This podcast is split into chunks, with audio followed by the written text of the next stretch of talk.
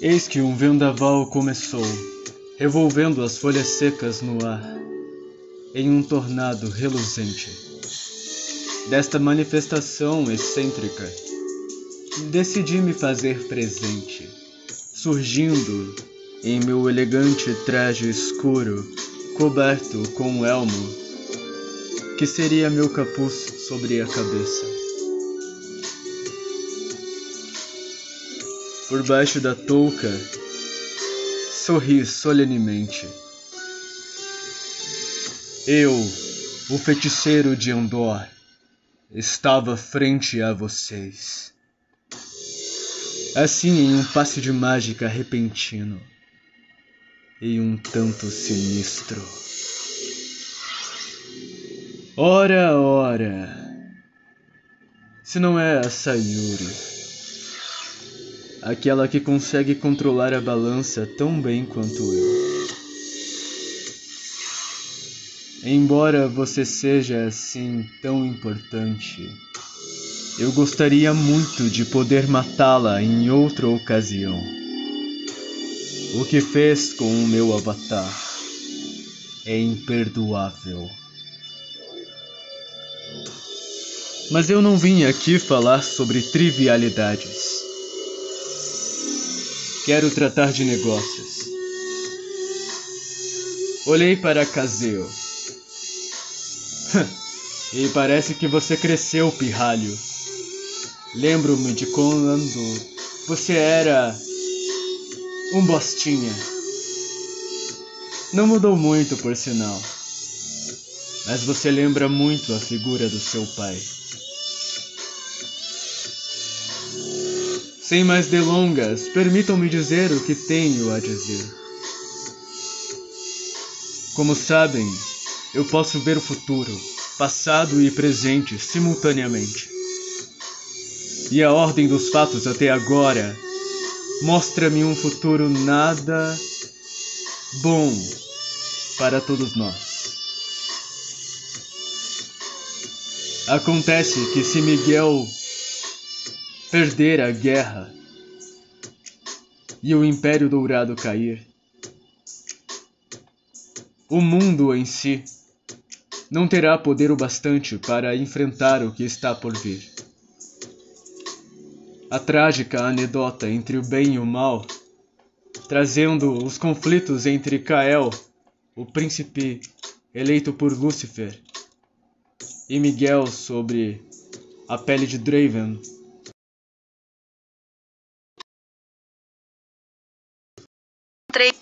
não passa de ilusão.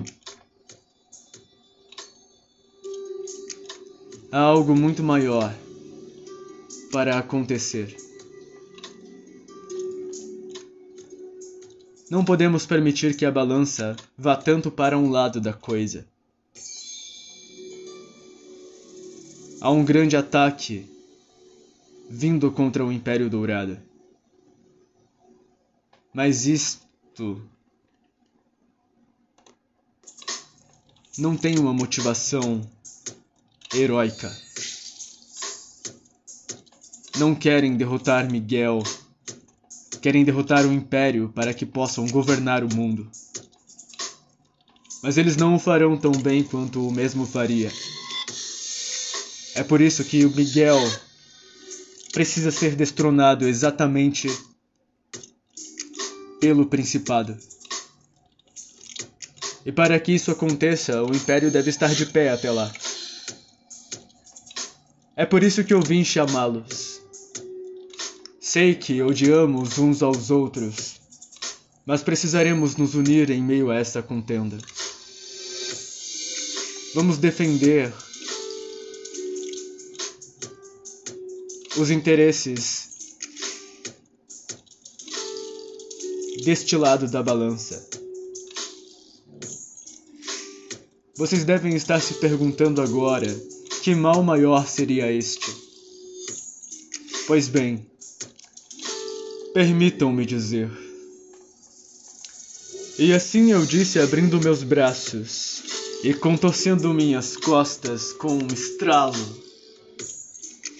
sorri abertamente na medida em que o capuz caía, revelando minha face um tanto sarcástica e desdenhosa perante vocês. Em um rodopio maluco, sob os meus próprios calcanhares, parei, curvando-me diligentemente, como aquele que é o maestro de uma grande ópera, a ópera do universo.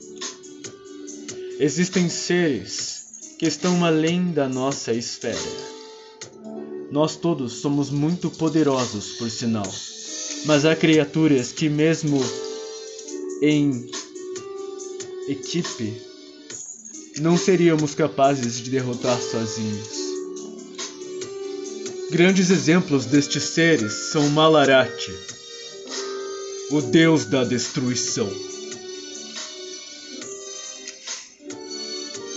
Se estivessem ciente de como funciona a balança de fato, conheceriam este nome.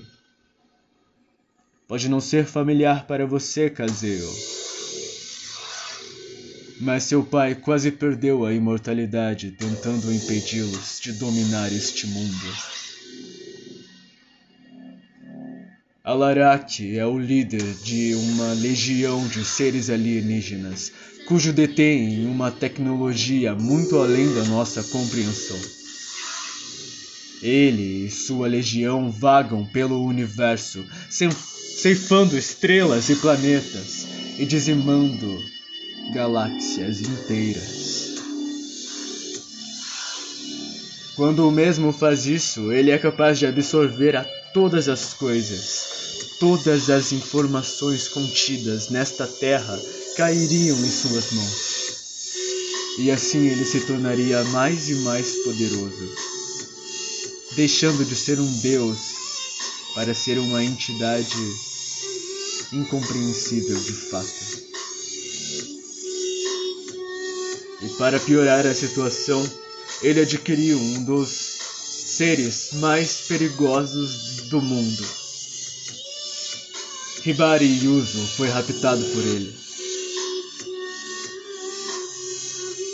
Ocorre que os dois irão se aliar.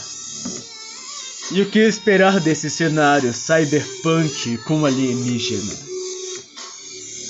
Se estou aqui é porque as coisas não serão nada boas. Então precisamos mudar um pouco a ordem dos fatos. É hora dos vilões assumirem os papéis de heróis. Como pode ser tão trágica essa grande anedota que há por trás do bem e do mal? Nos encontraremos no Império Dourado no dia D. Até lá, preparem-se. A verdadeira batalha há de começar. E com este fim emblemático, sumi em uma simples baforada de ar. Uma fumada. Ops! Uma fumaça verde que dissipou-se lentamente no ar.